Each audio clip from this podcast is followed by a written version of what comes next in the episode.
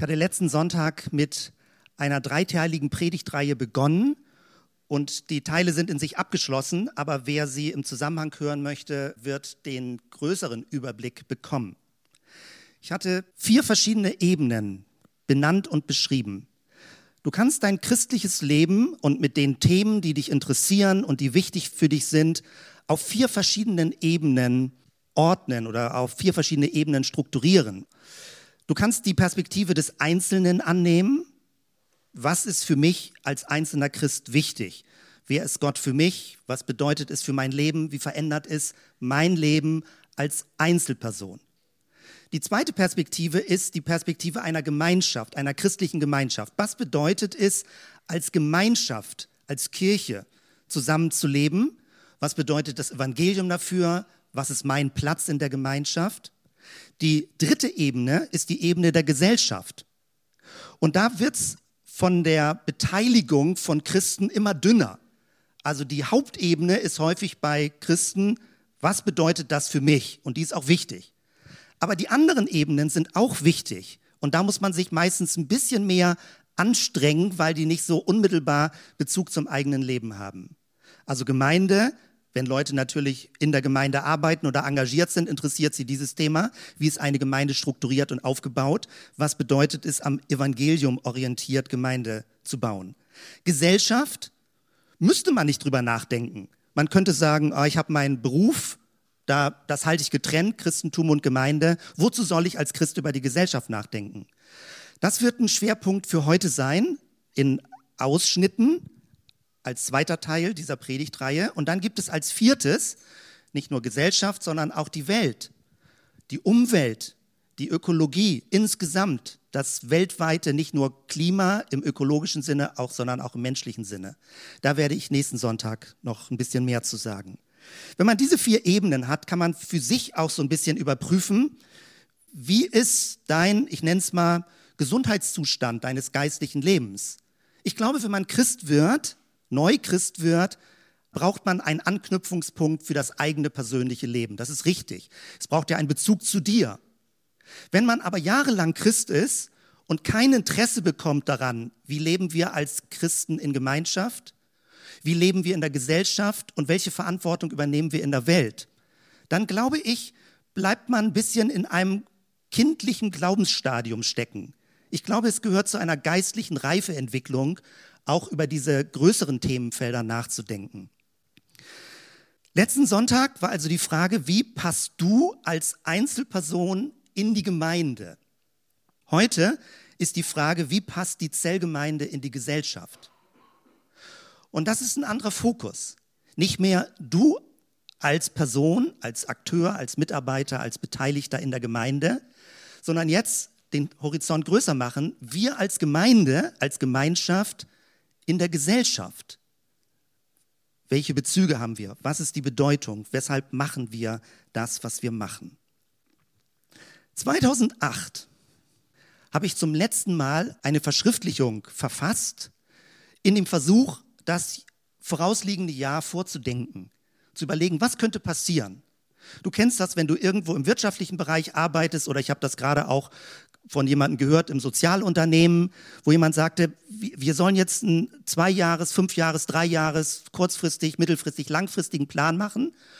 Und die Person hat sehr viel mit Menschen gearbeitet und sagte, ich weiß gar nicht, wie ich das hinkriegen soll. Wie soll ich einen Drei-Jahres-Plan machen? Weil ich muss sehr spontan mit Menschen reagieren. Und wir fingen an, darüber zu reden, also in einem größeren Kreis, sagen, was ist möglich? Und ich kann die Schwierigkeit verstehen. Ich finde es schwierig, bei einer Gemeinde, die offen sein will für Gottes Reden, die offen sein will für Menschen mit verschiedenen Prägungen, die offen sein will für unterschiedliche Etappen. Wie kann man eigentlich planen? Kann man Dinge vorausberechnen? Kann man sie abschätzen? Oder heißt das denn immer gleich Prophetie, dass es irgendeine Eingebung gibt, wo man sagt, so ist es oder wir werden es sehen oder glaub es oder glaub es nicht? Also kann man bestimmte Dinge hochrechnen. Ich habe das jahrelang probiert und es hat in weiten Stellen sehr gut funktioniert, nicht immer, und zehn Jahre lang jetzt nicht mehr. Und ich habe mich selbst gefragt, woran liegt das? Und ich glaube, es hatte verschiedene Gründe. Ähm, vor zehn Jahren, das, da waren wir noch, wer da sich noch dran erinnert, im Roten Saal im Lamilonga. Plüschstühle, da war es noch anders. Das war so die, das unser erstes Tanzstudio, womit wir waren. Auch alles in kleinerem Format äh, gegenüber hier mit äh, draußen Dachterrasse und so weiter ging alles. Kakoku, wer damals dabei war, manche mögen sich noch daran erinnern, jemand sprach mir vor kurzem an, sagte, Jens, was ist eigentlich aus Kakoku geworden? Kakoku war damals die Abkürzung für K, K-A, Kaleidoskop, das Bild einer Gemeinde als Kaleidoskop.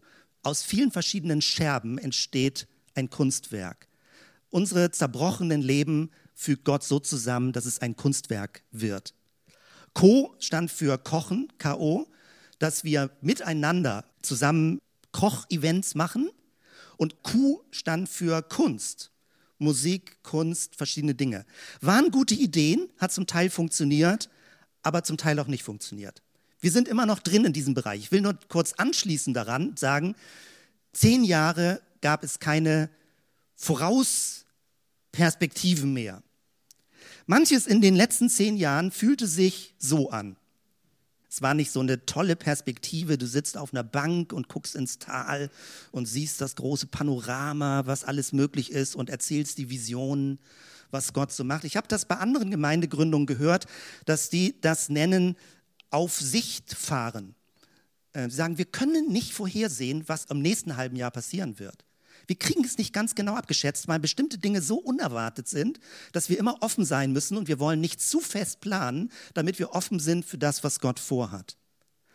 Die Balance zu haben zwischen offen zu sein, was Gott vorhat und doch bestimmte Abschätzungen zu machen, was denkbar wäre, das finde ich ist die Kunst und wo wir uns gemeinsam brauchen, dass jeder mit Eingaben macht, dass jeder sagt, könnte es in die Richtung gehen, könnte es in die Richtung gehen. Ich spreche heute also über Perspektiven. Das ist etwas für das ganze Jahr oder möglicherweise auch weiter. Und es ist meine Sicht auf die Dinge. Du kannst sagen, inspiriert mich, also dich, oder inspiriert dich nicht. Du hast eine andere Perspektive. Jeder braucht seine eigene Perspektive für das eigene Leben oder auch für die Geschichte in der Gemeinde.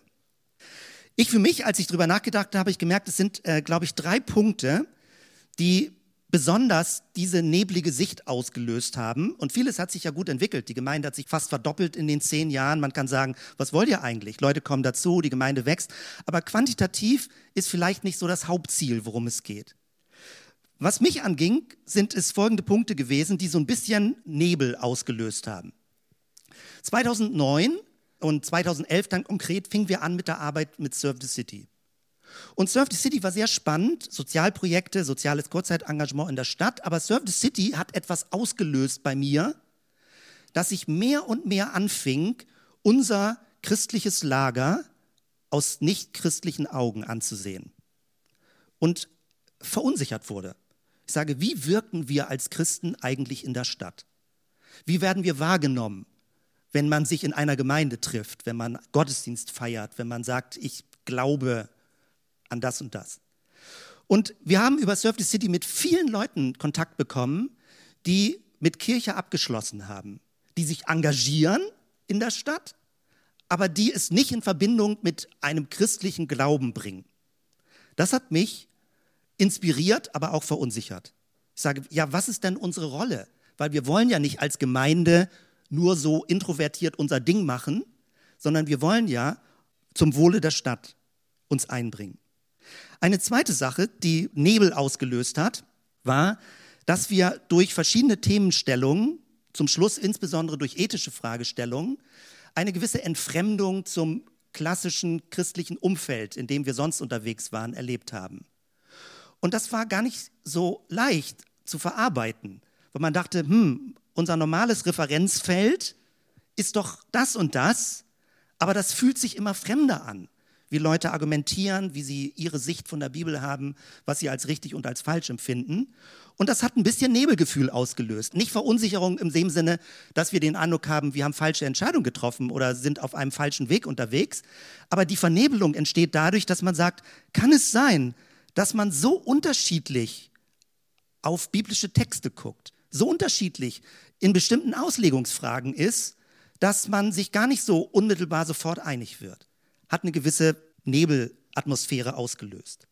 Und etwas Drittes, und das verbindet sich auch mit einer langjährigen äh, theologischen Orientierungssuche nach Identität, also auch mit diesen ersten zwei Fragen verlängert sich das. Was ist eigentlich eine theologische Positionierung? Und mich hat insbesondere, war das ja auch eine Art von Selbstfortbildung, die 41 Folgen radikale Reformation im letzten Jahr, die sehr viel Resonanz im Internet ausgelöst hat, das selbst zu überlegen, was ist eigentlich unsere theologische Tradition als Freikirche, als Nonkonformisten, weil es ist nicht die Tradition der großen Kirchen, sondern es ist eine andere, eine flexiblere, eine sperrigere theologische Tradition.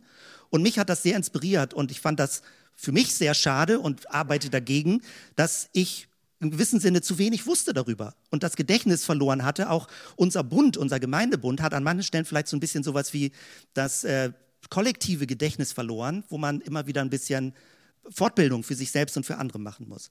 Also es gab Gründe aus meiner Sicht, weshalb die Sicht nicht so wahnsinnig klar war. Auf dem Berg und ganz tolle Landschaft und wir wissen genau, wo es hingeht und Leute uns nach, kommt, schließt euch uns an. Wir haben so ein bisschen, also an manchen Stellen im Nebel getappt. Wenn ich jetzt für mich die Lage richtig einschätze und möglicherweise, hoffentlich geht es dir auch ein bisschen so, verändert sich die Lage wieder. Und ich von meiner Seite könnte sagen, der Nebel lichtet sich. Ich sage das nicht mit Trara und Triumphal und alles wird großartig, aber ich merke, ich kriege eine klarere, sicherere Positionierung nach all den Suchbewegungen in den letzten zehn Jahren. Und das werde ich in super kompakter Form versuchen, dir zu beschreiben, was die Eckwerte davon sind. Also das Bild, was ich verwenden würde, sieht aktuell eher so aus. Natürlich sieht man Nebel, aber man sieht auch die großen, stabilen Elemente, die große Geschichte Gottes, in der wir leben. Und dieses Bild vor Augen möchte ich alle weiteren Dinge jetzt erläutern. Das ist das Bild, was ich innerlich so in meinem Bewusstsein habe, wo ich sage, ich sehe, wo Nebelfelder sind, aber es kommt Sonne durch und ich glaube, wir können klarer sehen, wie ist der Rahmen, wie ist der theologische Rahmen. Da geht es ja gesellschaftlich um die Frage, wer seid ihr als Christen? Wer seid ihr als Gemeinde? Was vertretet ihr? Woran glaubt ihr? Das ist das gesellschaftliche Profil. Und nochmal, du kannst sagen, ah, das interessiert dich relativ wenig, solange du deinen persönlichen Glauben hast und es dir gut geht alles in Ordnung. Wahrscheinlich wirst du dann diese Predigt nicht super interessant finden. Die Leute, die aber sagen, ich möchte einen größeren Rahmen sehen, ich möchte wissen, mit welchem christlichen Verständnis ich beruflich arbeite, mit welchem christlichen Verständnis ich in meinem Freundeskreis unterwegs bin, wo auch immer, dann könnten dir die Ausführungen helfen. Ich habe bei der Vorbereitung dieser Predigt folgende Grafik im Internet gefunden und die fand ich sehr, sehr spannend und hilfreich. Kennen sicherlich Leute von euch. Ähm, wie das aufgebaut ist, äh, ich werde das ein bisschen als, als Struktur nehmen, um mit der Predigt da entlang zu gehen. Es gibt hier oben Stichwort Vision, es gibt Mission, es gibt Motivation. Das kommt vielleicht seltener vor. Häufig geht das von Vision, Mission, gleichen Strategie und Aktionsplan über. Ähm, aber hier gibt es den Bereich Motivation. Und dazu werde ich gleich ein bisschen mehr zu sagen. Und dann gibt es hier unten eben auch Strategie und Aktionsplan. Was mir bei dieser Grafik besonders gefällt, ist, dass Vision nicht die Spitze von Mission ist, sondern dass es irgendwie eine andere Welt ist, die dargestellt wird mit diesem Punkt, wo sich das oben kreuzt. Weil ich glaube, dieses untere Dreieck hat viel mit dem zu tun, was wir als Menschen tun können. Aber dieses obere Dreieck hat mit dem zu tun, was Gott tut. Eine Vision ist etwas, wo man merkt, das ist eine geistliche Inspiration, die vom Heiligen Geist genährt wird, die geklärt wird. Eine Vision kann man nicht erzwingen. Man kann sie nicht erfinden. Man kann nicht sagen, ich will jetzt mal eine Vision haben. Das geht nicht. Eine Vision ist sowas wie eine Eingebung. Etwas, wo du Feuer für fängst, was dich inspiriert, was aber nicht von dir produziert wurde. Deswegen gefällt mir das, wie das grafisch hier so dargestellt wird.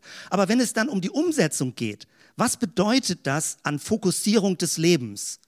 Dann kommt man in diese unteren Bereiche rein. Wie ist meine Motivation, Dinge zu tun? Oder welche einzelnen Handlungsschritte können daraus folgen? Das als Orientierungsrahmen, damit du äh, den Gedankengang der Predigt ein bisschen besser nachvollziehen kannst. Wir fangen ja nicht bei Punkt Null an. Wir haben ja schon letztes Jahr und vorletztes Jahr daran gearbeitet, Dinge konkreter zu machen. Dieses ist der Hauptsatz, mit dem wir aktuell arbeiten für alle Leute, die neu da sind oder die ihn vielleicht auch schon wieder vergessen haben, muss man das wiederholen. Ich auch selbst, ich übe daran, ihn selbst auswendig zu können. Also, die Kernsache ist, die Friedensbotschaft von Jesus verkörpern. Als Gemeinschaft die Friedensbotschaft von Jesus verkörpern. Die Website ist ja nun gerade online und äh, vergangene Woche habe ich eine Mail bekommen von jemandem, den ich nicht kannte. Ich wusste nicht, ob das eine Auscheck-Mail war. Wer seid ihr denn so als Gemeinde? Weil in der Mail stand etwa drin, äh, können Sie mir kurz erklären, was die Friedensbotschaft von Jesus bedeutet? Ich verstehe das nicht. Ich wusste nicht, ob es gibt manchmal so blöde Mails, die einfach nur, sag mal, ohne dass jemand seinen Namen sagt, irgend so sag mal, so, so eine Prüfungsmail ist, ob wir rechtgläubig sind als Gemeinde. Ähm, und deswegen habe ich nicht so ganz freundlich am Anfang reagiert und habe rückgefragt, können Sie mir noch mal gerade erklären, was daran nicht klar sein soll?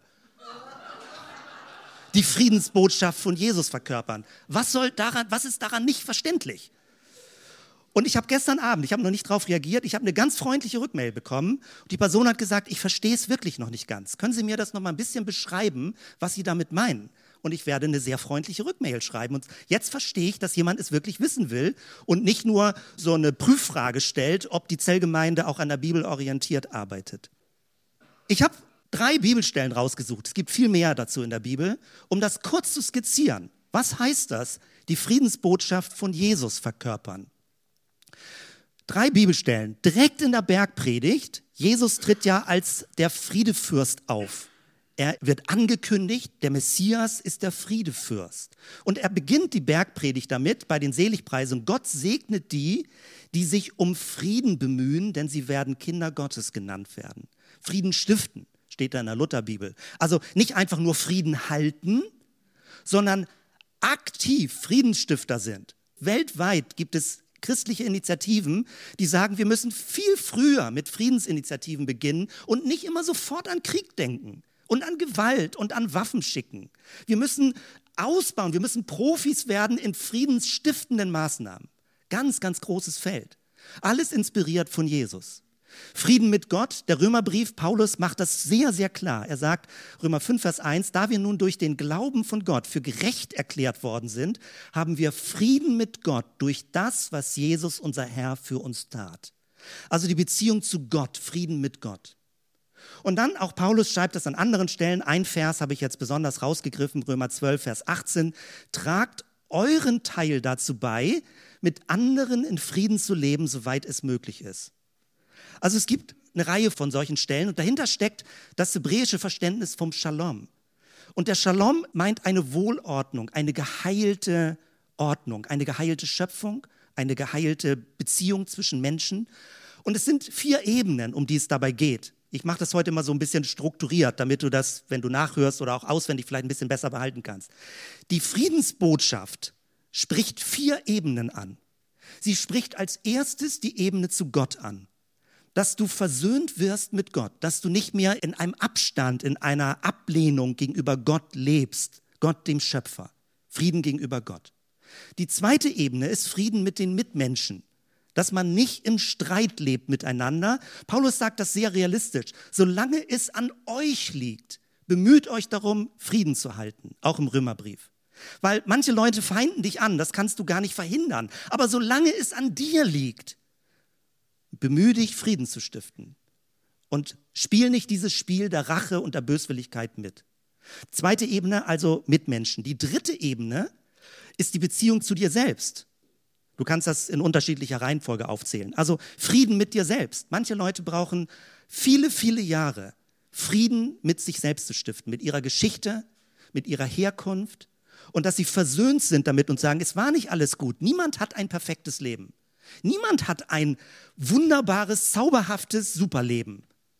Wenn Leute ehrlich sind und du mit ihnen ehrlich wirst, kann jeder dir Geschichten erzählen, wo er missverstanden wurde, wo es irgendwie schlecht um ihn stand, wo er ausgenutzt wurde, in verschiedenen Abstufungen. Manche haben es sehr schwer gehabt und manche haben es ein bisschen schwer gehabt, aber jeder hat negative Geschichten zu erzählen.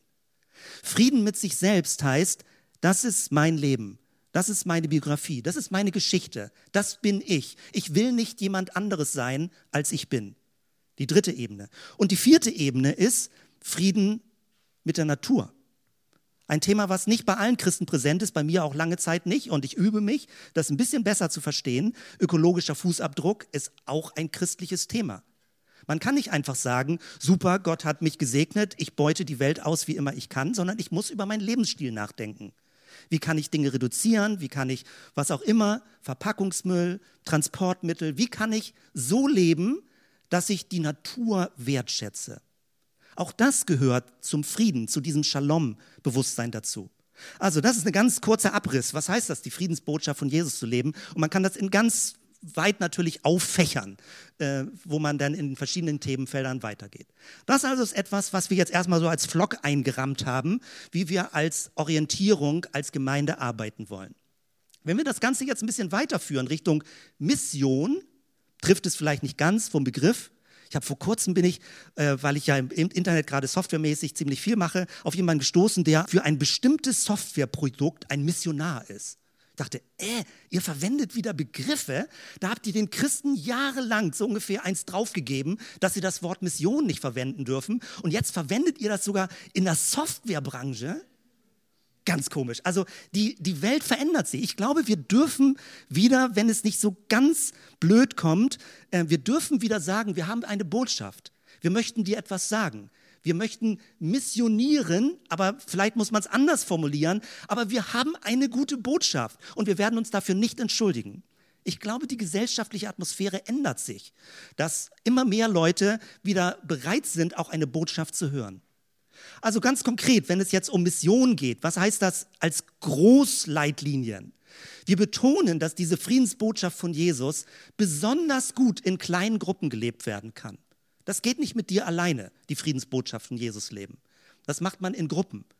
Man macht es in Zellgruppen, man macht es in Teams, man macht es mit Kindern zusammen, in Basisgemeinschaften. Die Friedensbotschaft von Jesus bedeutet auch, dass man Leute bekannt macht mit dem Schöpfer, mit dem Ursprung der Liebe. Urgrund der Liebe finde ich deswegen so einen schönen Begriff, weil das versteht Gott nicht als von oben, als wäre Gott von oben, der immer von oben kommt und von oben runter guckt auf dich kleinen Menschen, was du alles Blödes gemacht hast, sondern der Urgrund der Liebe, es ist der Schöpfergott, der dich trägt wie eine Quelle, wie ein Fels, auf dem du stehen kannst, der dein Leben hält und das Menschen zu vermitteln. Und wieder ein riesiges Feld und viele tausend verschiedene Möglichkeiten, diese Botschaft zu vermitteln. Und Gemeinwohl für eine gerechtere Welt kooperieren, eine Mission. Ich denke, das ist das, was am unklarsten in unserer Gemeinde ist, wie wir das noch stärker machen können. Karin hat mir jetzt diese Woche eine ganz tolle Karte geschickt, ob ich die kenne. Wie, wie hieß sie noch? Karte der Zukunft? Karte von morgen. Ganz toll. Gibt es auch Bremen, ist deutschlandweit oder noch größer hinaus und auch Bremen, Initiativen, die, es hat nichts mit christlich zu tun. Zum Teil Initiativen, die sagen, wie sieht unsere Welt von morgen aus? Initiativgruppen, hier auch in Bremen. Über Surf the City haben wir Kontakt da mit Personen, die sich da engagieren, aber es ist nicht, zunächst einmal nicht christlich. Also, wie können wir uns mit einbringen für eine gute, eine gerechte, eine bessere Welt und nicht nur sagen, Hauptsache unsere Kirche ist in Ordnung? Das ist also Mission. Das haben wir praktisch auch schon. Und jetzt geht es nochmal ein bisschen weiter. Die Frage nach der Motivation. Weshalb macht man das? Ich habe das auch in früheren Zeiten gesagt, wie der Gründer der Baptistenbewegung in Deutschland, äh, Johann Gerhard Onken, die erste Baptistengemeinde wurde 1834 in Hamburg gegründet. Und der hatte dieses als Motto, hat das so als Siegelstempel gehabt. Da seht ihr das in Lateinisch pro gloria dei et bono publico zur Ehre Gottes und zum Wohle der Menschen. Und man müsste das eigentlich noch direkter übersetzen, zur Ehre Gottes und für das Gemeinwohl. Für das öffentliche Gemeinwohl. Beides gehört zusammen. Eigentlich ganz toll und ich finde, da kann man auch immer wieder drauf zurückkommen.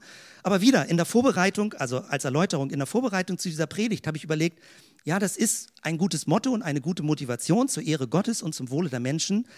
Aber wenn ich in mich hineingucke, meine Motivation für das, warum ich arbeite und wie ich arbeite und wie ich hoffentlich auch noch weiterarbeiten werde und, und genügend Energie und Kondition weiterhin habe. Ich merke, wenn ich ganz ehrlich bin, ich habe eine, noch eine andere oder eine spezifischere Untergrundmotivation, warum ich mich einsetze für das, was wir tun. Und das würde ich so beschreiben. Gegen ein verzerrtes Christentum und für ein leuchtendes Evangelium. Das ist eine Motivationslinie in meinem Leben, wo ich jahrelang bei bin, wo es mich immer mehr ärgert, wie verzerrt der christliche Glaube von Jesus kirchengeschichtlich verdorben wurde, vergiftet wurde, wirklich so verdunkelt wurde, dass man es Leuten nun wirklich nicht übel nehmen kann, dass sie damit nichts zu tun haben wollen.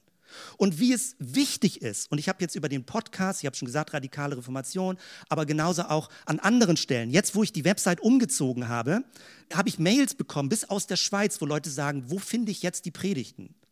Ich würde die gerne nachhören, die Predigten, aber auf der neuen Seite sind sie nicht mehr. Und äh, jetzt ist das alles so verlinkt, dass man das wieder finden kann. Und das ist natürlich toll, weil man hört zu uns solche Rückmeldungen nicht, wenn Leute sagen, wir werden inspiriert dadurch, was ihr hier in Bremen macht. Und ich glaube, es ist ein jahrelanges Projekt, wo wir mittendrin sind, das ist jetzt nicht 2018 allein. Wie können wir inhaltlich auf ganz vielen verschiedenen Ebenen, wie können wir ein leuchtendes Evangelium verbalisieren, vertreten, als Gemeinschaft vermitteln, ausstrahlen, durch unser Verhalten sichtbar machen. Das merke ich, treibt mich an, weshalb ich engagiert bin dafür und weshalb ich auch noch viel Arbeit vor uns sehe, also vor mir sehe, aber auch vor anderen, die gerne mitarbeiten wollen. Und jetzt ein bisschen konkreter zur Motivation. Das ist jetzt sehr, sehr kompakt, aber ich will es anreißen für die Leute, die den Podcast mitgehört haben oder auch in anderen Predigten. Ich habe versucht, es praktisch wie auf dem Bierdeckel zu kriegen, auf eine Folie. Was sind die Eckwerte, mit denen wir, mit denen ich also glaube, theologisch weiterarbeiten zu können? Dieses Bild Theologie der Zukunft ist von Eugen Bieser, ein katholischer Theologe, der ganz, ganz spannend ist, inzwischen schon gestorben und der aus dem katholischen Bereich gesagt hat, wir müssen Dinge neu theologisch erklären und beschreiben, damit sie nicht so äh, verzerrt bei Menschen ankommen. Aber das ist jetzt das wie eine Zusammenfassung, wo wir ja schon als Gemeinde dabei sind, aber was ich jetzt noch mal hier vorne darstellen möchte. Drei Punkte dazu. Konturen einer leuchtenden Theologie. Das erste, was mir immer wichtiger ist, wenn Leute den christlichen Glauben kritisieren und es nicht einfach nur so rausblubbern, weil sie irgendwie, was weiß ich, irgendeinen ärgern wollen, sondern wenn sie ihn ernsthaft kritisieren, dann haben sie in der Regel recht. Ich möchte von den Kritikern lernen. Ich möchte regelmäßig neu Gelegenheiten suchen und mit Leuten im Gespräch sein und sagen, woran liegt es, dass das Christentum, dass der christliche Glaube, dass Jesus für dich nicht interessant ist? Es muss doch Gründe geben in deiner Geschichte. Welche negativen Erfahrungen hast du gemacht? Und es geht nicht darum, bei mir geht es nicht darum, dass ich Leuten eine Botschaft sage, was auch gut ist. Bei mir geht es häufig in Gesprächen darum zu hören, warum sie keine Christen geworden sind. Obwohl es doch eine so leuchtende Botschaft ist und was sie davon abhält, etwas zu tun. Also es gibt in der deutschen Geistesgeschichte, das geht zurück auf Feuerbach, das geht zurück auf Freud, eine ganz lange Geschichte, dass Menschen unterstellt wird, wenn du an Gott glaubst, dann ist das eigentlich eine Wunschprojektion. Sowas wie ein Vaterersatz, sowas wie, ich brauche jemanden, der für mich da ist, weil ich mit meinem Leben nicht zurechtkomme. Ich sage das jetzt ein bisschen abfällig. Wenn es wirklich stimmt, ist es richtig. Wenn es aber so etwas wie eine Flucht ist, dass man sein Leben nicht wirklich führen will, dann haben Kritiker recht, dass sie sagen, ihr flieht in eine Gottesprojektion, weil ihr euer Leben nicht gebacken kriegt. Und dann muss man drüber reden, was für eine Theologie dahinter steckt. Der Vorwurf der Betäubung äh, von Karl Marx natürlich mit vielen verlängert, dass politisch die Religion immer wieder verwendet wurde, um Menschen ruhig zu halten, um gerade keinen Widerstand auszulösen. Wenn gesagt wird, du sollst dich unterordnen, du sollst nicht rebellieren, du sollst nicht so kritisch sein, das ist ein rebellischer Geist in dir. Doch, du sollst kritisch mitdenken, du sollst nicht permanent alles rumkritteln. Das ist doch was ganz anderes. Aber Christen sollen kritisch mitdenken, in der Gesellschaft, in der Gemeinde, für dich selbst, mit anderen. Und wenn Kritik oder kritisches Denken grundsätzlich verboten wird, dann ist es so eine Art von Manipulation und Missbrauch von Religion. Im Sinne von, Gott will nicht, du sollst gehorsam sein, du sollst dich unterordnen. Ein zweiter großer Bereich, den ihr auch an vielen Punkten kennt, aber in Stichpunkten nochmal zusammengefasst. Je länger ich drin bin in diesen ganzen theologischen Reflexionen, desto mehr erschrocken bin ich und desto mehr fällt mir auf, wie wichtig es ist, dass man konsequenter an Jesus orientiert denken und leben muss. Und man darf sich nicht täuschen lassen, wenn manche Leute sagen, ja, wir glauben auch an Jesus. Denn geh doch mal die Lebensform durch, was davon konkret wird im Leben von Menschen, auch im eigenen Leben. Weil es ist häufig zu einer Luftblase geworden, dass man an Jesus glaubt. Es ist zu einer Luftblase geworden, dass man irgendwie ein Herzensgefühl hat. Das ist der rein subjektive, persönliche, private Glaube. Aber die Themenfelder gesellschaftlich, und nächsten Sonntag werde ich es verlängern, weil die Zeit ist sehr knapp. Die großen Themenfelder, die weltweit natürlich diskutiert werden bei Religion, auch wenn Muslime mit politischem Islamverständnis nach Deutschland kommen, dann gibt es verschiedene Themenfelder. Ich skizziere sie mal gerade. Ganz groß ist das Themenfeld Religion und Macht. Politische Religion. Darf Religion mit den Mächtigen kooperieren und dürfen die Mächtigen Religion benutzen, um Menschen vorzuschreiben, wie sie leben sollen? Ein weltweites oberbrisantes Thema. Und da geht es wieder darum, von Jesus zu denken. Gegen eine politische Religion, für Trennung von Kirche und Staat. Ganz stark unsere Freikirchentradition. Das zweite, das Thema Gewalt. Weltweit ein Thema. Es wird so schnell bei Konflikten nach Gewalt gerufen. Nach, da, da muss man mal eingreifen. Da muss mal jemand klar Schiff machen. Da muss mit, mit militärischer Gewalt gearbeitet werden. Jetzt gerade aktuell der Konflikt mit Kurden, mit Türkei, wer da alles drin ist, super komplex und super kompliziert. Es wird immer benachrichtigt, es geht immer darum, dass Waffen geliefert wurden. Es ist, es ist echt deprimierend, wie viel Waffen Deutschland liefert. Und das ist kein Thema, wo wir Christen gar nicht dabei sind. Wir sind da ohnmächtig und hilflos, weil wir nicht unbedingt wissen, was können wir da tun. Aber zumindest inhaltlich distanziere dich doch davon, dass immer sofort über Krieg und über Waffen Konflikte gelöst werden sollen. Es gibt inzwischen viele Studien dafür, dass ein langfristig anhaltender Friede nicht über Krieg entsteht sondern es andere Motivationen und, Notwendigkeiten gibt. Gegen der Zweck heiligt die Mittel. Von Jesus her. Man muss von Jesus her denken, nicht vom Alten Testament. Von Jesus her denken, kommst du zu einer Friedensethik und kommst du zu gewaltfreien Widerstand. Das ganze Thema der Abgrenzung gegen Weltflucht. Wir sind Kirche für uns und die Welt geht sowieso unter ganz stark eine lange freikirchliche, auch evangelikale Tradition, so ungefähr, die, die Welt ist verfallen, die Welt ist sündig und wir warten darauf, dass Gott kommt und alles neu macht. Das ist eine Art von Verantwortungslosigkeit gegenüber der Welt, wenn Leute so denken. Das will ich jetzt nicht auf einen bestimmten Sektor bezeichnen. Nur bei Jesus ist doch zu erkennen, dass er mit den Leuten gefeiert hat, gelebt hat, gelacht hat. Er hat sich nicht abgeschottet wie Essena und ist in die Wüste gegangen und hat sein heiliges religiöses Areal aufgebaut, wo wir Christen unter uns sind, sondern er war viel in Kontakt mit Leuten. Ganz starker Weg. Also Jesus gegen Weltflucht, für eine Gemeinwohlorientierung. Viertens, gegen eine religiöse Regelorientierung. Ganz stark bei Jesus zu sehen, dass er angegriffen hat, die Gesetze der Pharisäer, die Menschen in ein Korsett geführt haben und nicht mehr das Leben geführt haben. Und das ist doch total nervig und doof. Und deswegen auch hier für Menschen, Beziehungen zuerst. Natürlich nicht gegen Regeln, dass alles chaotisch wird. Aber nicht, dass Regeln so hoch stehen, dass der menschliche Kontakt verloren geht. Dass es immer nur um richtig und falsch geht. Fünftens, die Anhäufung von Besitztümern. Da ist die westeuropäische Christenheit ich gehöre dazu, ich inklusive, ich rede nicht über andere, hat sie tendenziell einen blinden Fleck, was die Anhäufung von Besitztümern angeht ähm, und dass der Lebenssinn in einem unsichtbaren Bereich gesucht wird. Mir war das nicht so klar. In unserem letzten Pastorentreffen hat jemand relativ nebenbei gesagt, der Segen, der materielle Segen, den Gott verheißt, finden wir bei Abraham. Aber alles, was nach Abraham kommt, wird immer kritischer gegenüber zu viel materieller Besitzanhäufung. Und Jesus war da auch an manchen Stellen sehr deutlich. Das heißt nicht, dass du nichts besitzen darfst. Wieder nicht, nicht so bah, auf der anderen Seite vom Pferd runterfallen. Wir alle besitzen ziemlich viel. Aber es meint, dass wir aufpassen müssen, dass da nicht ein blinder Fleck entsteht und wir ähm, immer wieder fragen müssen, Gott, was möchtest du, was durch das, was du mir geschenkt hast, an Segen für andere möglich wird. Also in aller Kürze ganz große, jahrhundertelange theologische Themenfelder, wenn ich jetzt sage, konsequent an Jesus orientiert sein, dann ist das der Kompass. Auch die Bibel muss man von Jesus her lesen. Es ist die ganze Bibel und alles ist Gottes Wort, da bin ich sofort mit dabei.